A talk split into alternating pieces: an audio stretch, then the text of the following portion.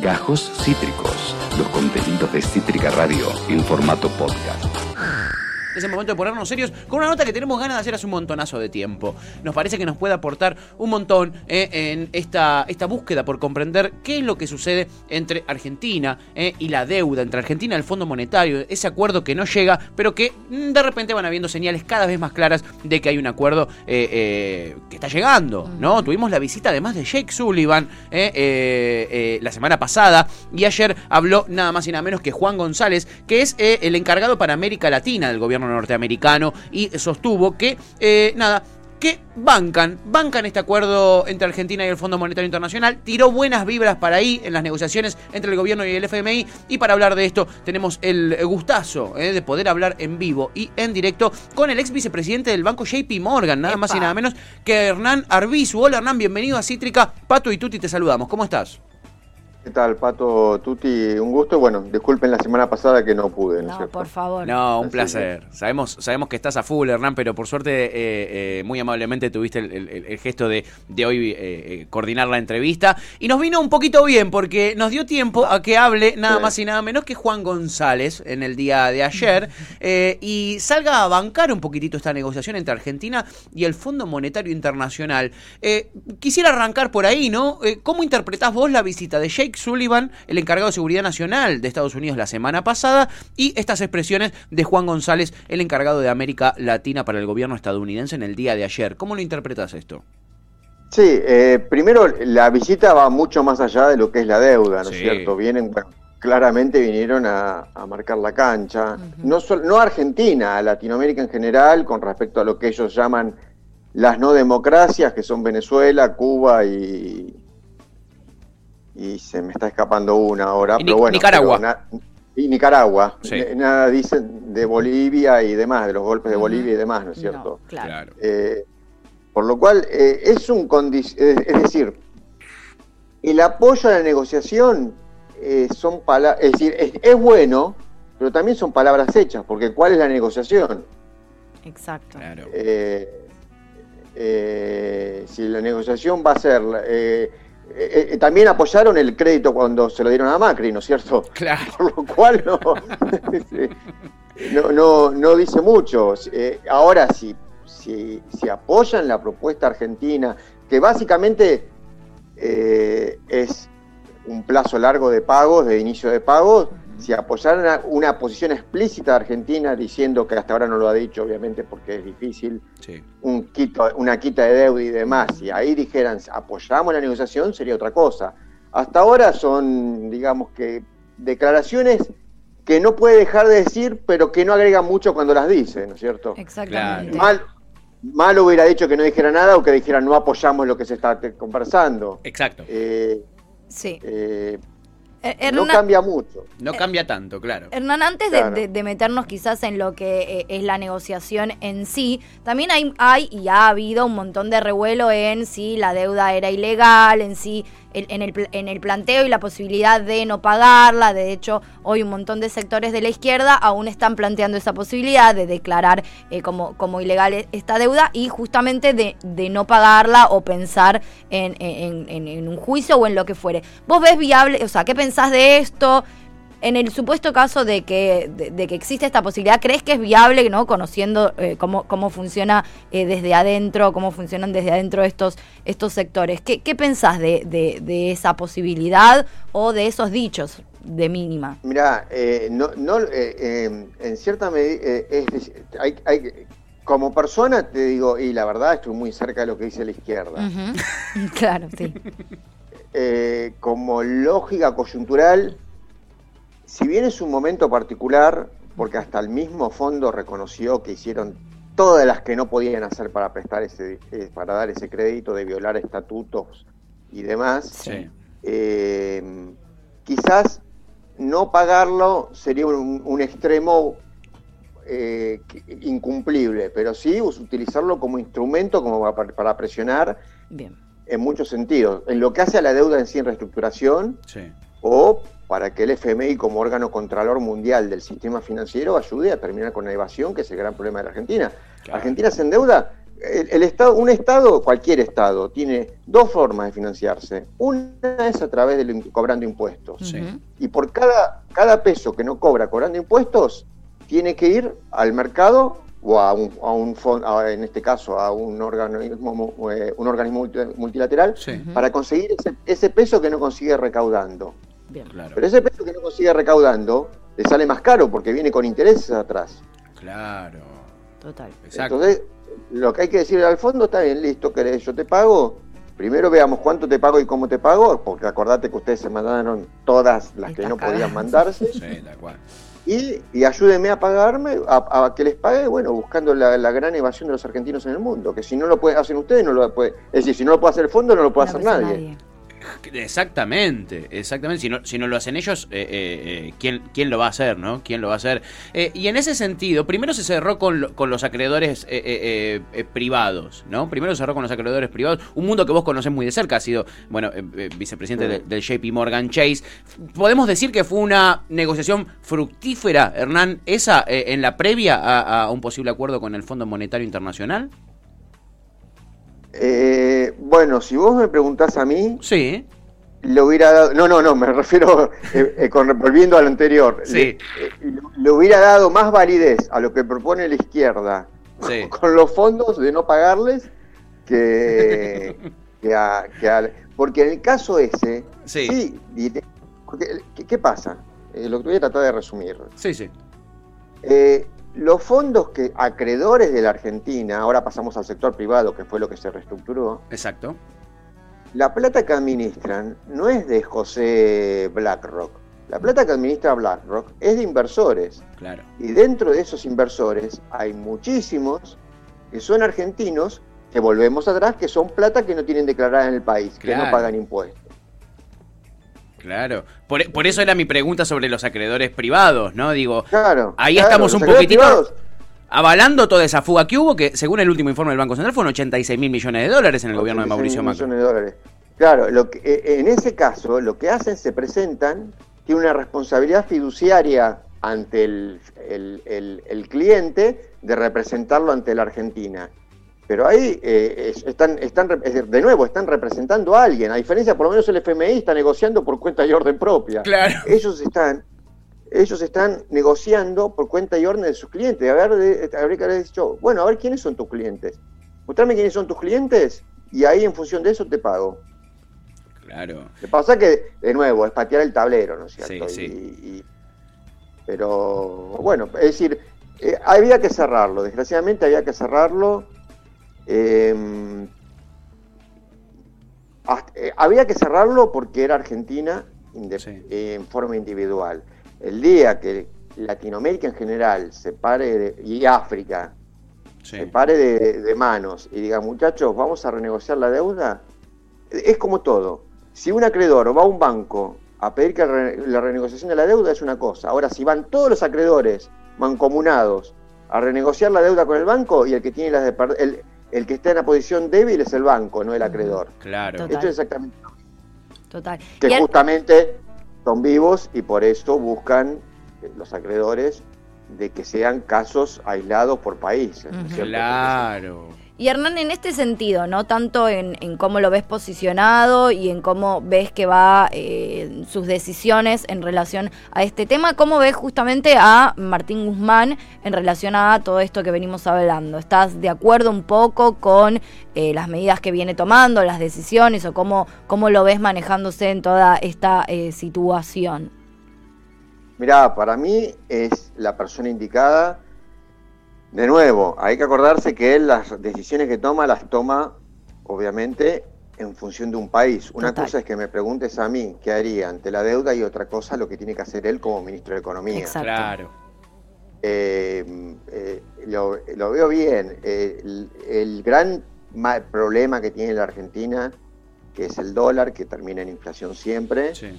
Eh, y lo viene manejando bien, teniendo a toda la coyuntura y el poder en contra, no de él, del gobierno que, de- que está, del gobierno que gobierna, valga la redundancia.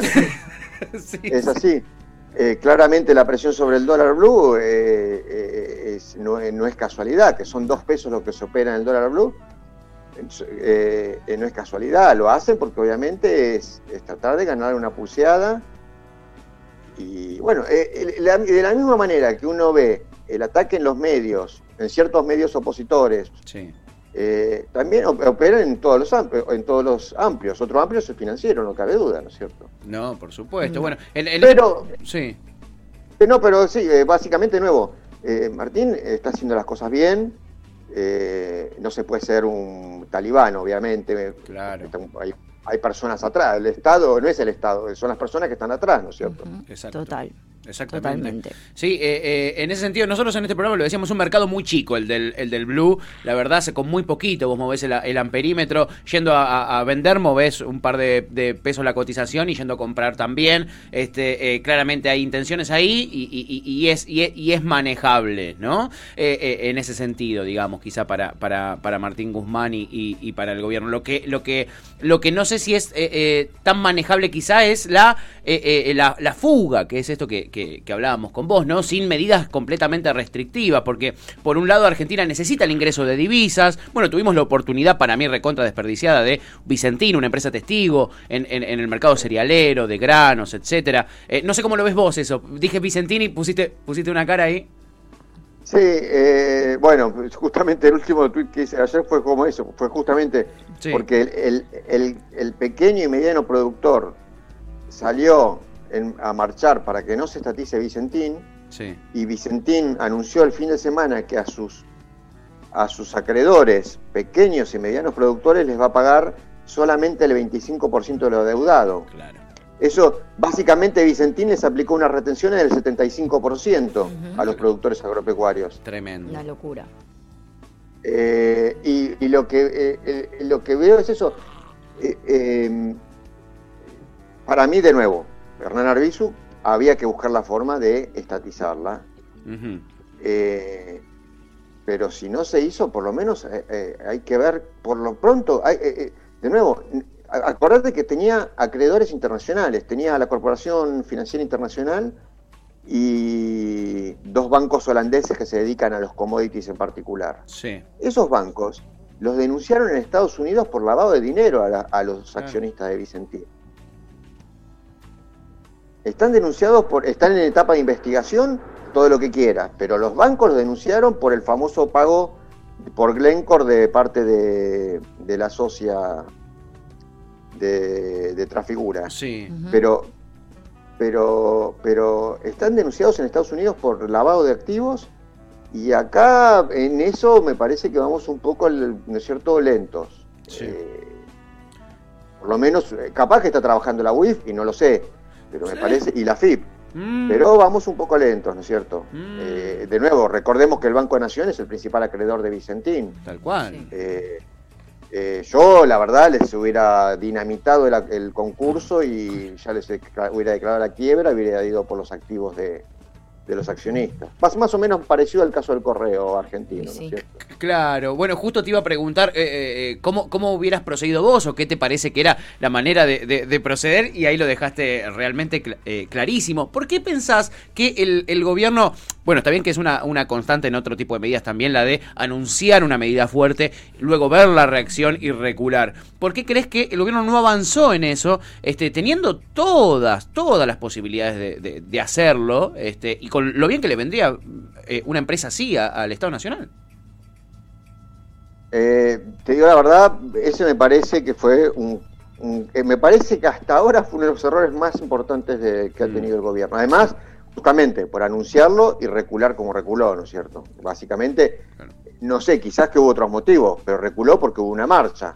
Es decir, vos, yo, lo que lo vemos, yo que lo veo desde afuera, reculó porque hubo una marcha. Y, y bueno, y ahora se están pagando las consecuencias, ahora tenés todos los productores.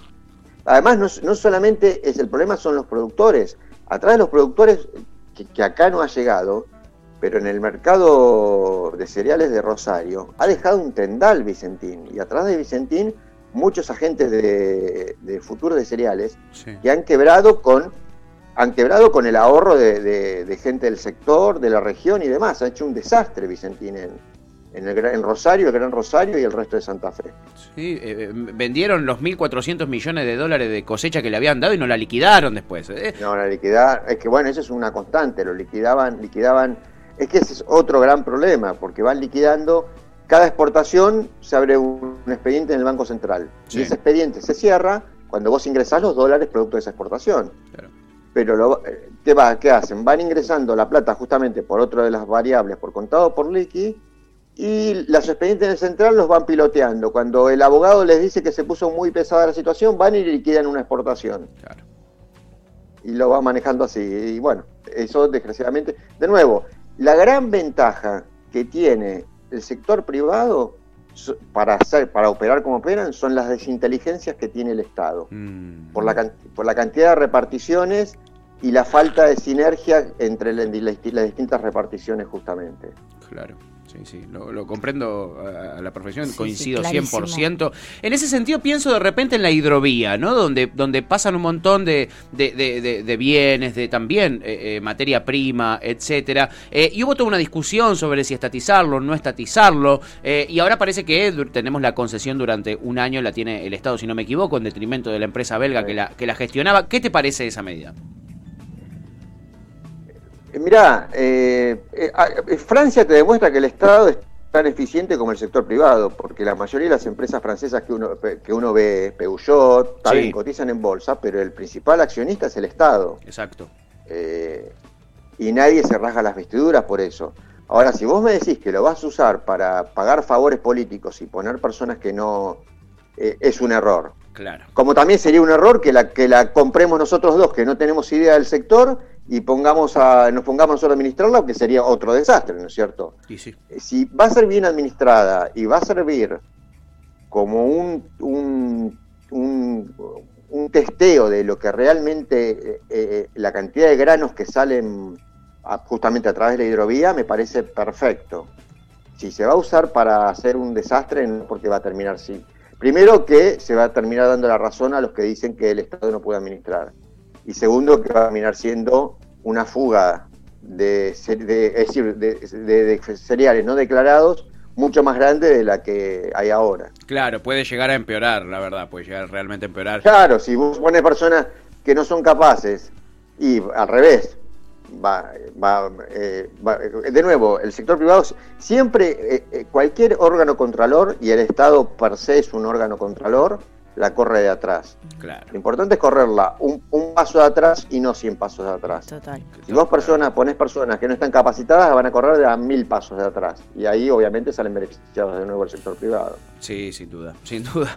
Eh, interesantísimo. Eh, eh, Hernán, sabemos que estás a full, pero quiero hacerte una pregunta que tiene que ver también con, coyuntura. Sabemos que te, estoy rasguñando un par de minutitos más, pero tenía muchísimas ganas de, tenía muchísimas ganas de conversar con vos. Y hay un fenómeno muy especial que la verdad está ocupando muchísimo espacio en los medios de comunicación, sobre todo a partir de una movilización que organizó Javier Milei, este autodenominado libertario, que para mí es liberal, no es libertario, pero bueno.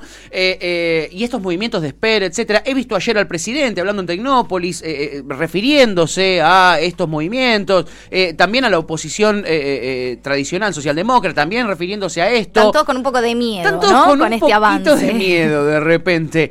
¿Cómo, ¿Cómo interpretás vos este fenómeno? ¿Cómo, cómo, cómo lo ves? ¿Qué pensás también de sus ideas? ¿no? ¿Por Porque qué crees que hay tanto miedo? Claro, y, y vos como economista sabés qué ideas están eh, proponiendo, ¿no? Y que no, no tienen nada innovadoras. Me, me, interesa muchísimo saber qué pensás sobre esto.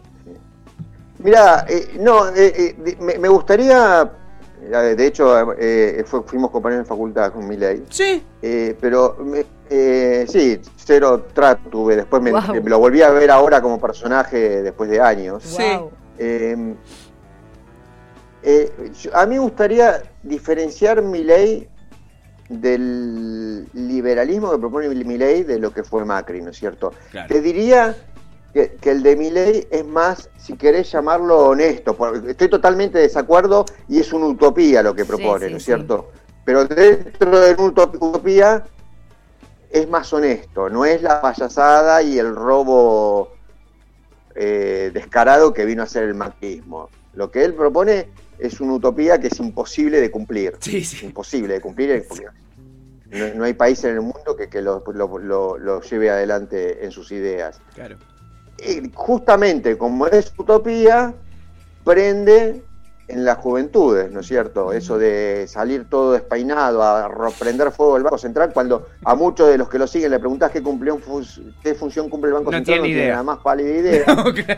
Pero se lo dijera Milei o se lo dijera del Partido Comunista, prender fuego el Banco Central, lo seguirían igual porque les da lo mismo, es romper contra el sistema, Exacto. básicamente. Qué interesante. Qué interesante. Eh, pero eh, obviamente son votos y mucho más después en la juventud del descontento con el macrismo, ¿no es cierto? sí, sí, sí, sí. Hubo en una parte de la juventud que se pensaron que el que adorar es porque realmente lo adoraban como si fuera un ídolo, bueno, un ídolo de barro terminó siendo, lo adoraban a Macri, se decepcionaron y ahora ven en Milei la purificación de lo que no era Macri, pero no es nada más que una idolatría sin sentido político atrás. Claro, interesante, ¿eh? Muy interesante ese fenómeno. Y es cierto, no tienen ni idea de lo que es un banco central. Y, y además, eh, eh, eh, me- a mí me asombra mucho la, la- la simplicidad, cómo simplifican todo, ¿no? Lo, lo- lo inflacionario es solamente, solamente el Banco Central emitiendo billetes. No tiene nada que ver la formación de precios, ¿no? No tiene nada que ver. Ese, ese mensaje simple vos decís que también ayuda a que penetre. Que, que- como que es fácil de entender, es el Banco Central, que tiene la culpa, que- listo. Claro. ¿Cuál? Es como que, claro, exactamente, te cu- culpan a, a una entidad, una persona, eh, y entonces listo, eh, con eso se acaba el problema. Pero obviamente, ojalá fuera así, yo Ojalá. sería el primero que iría a poner Banco Central si fuera el problema, pero no, no es así. A- y, y ade- y además eh, es- está demostrado Sí.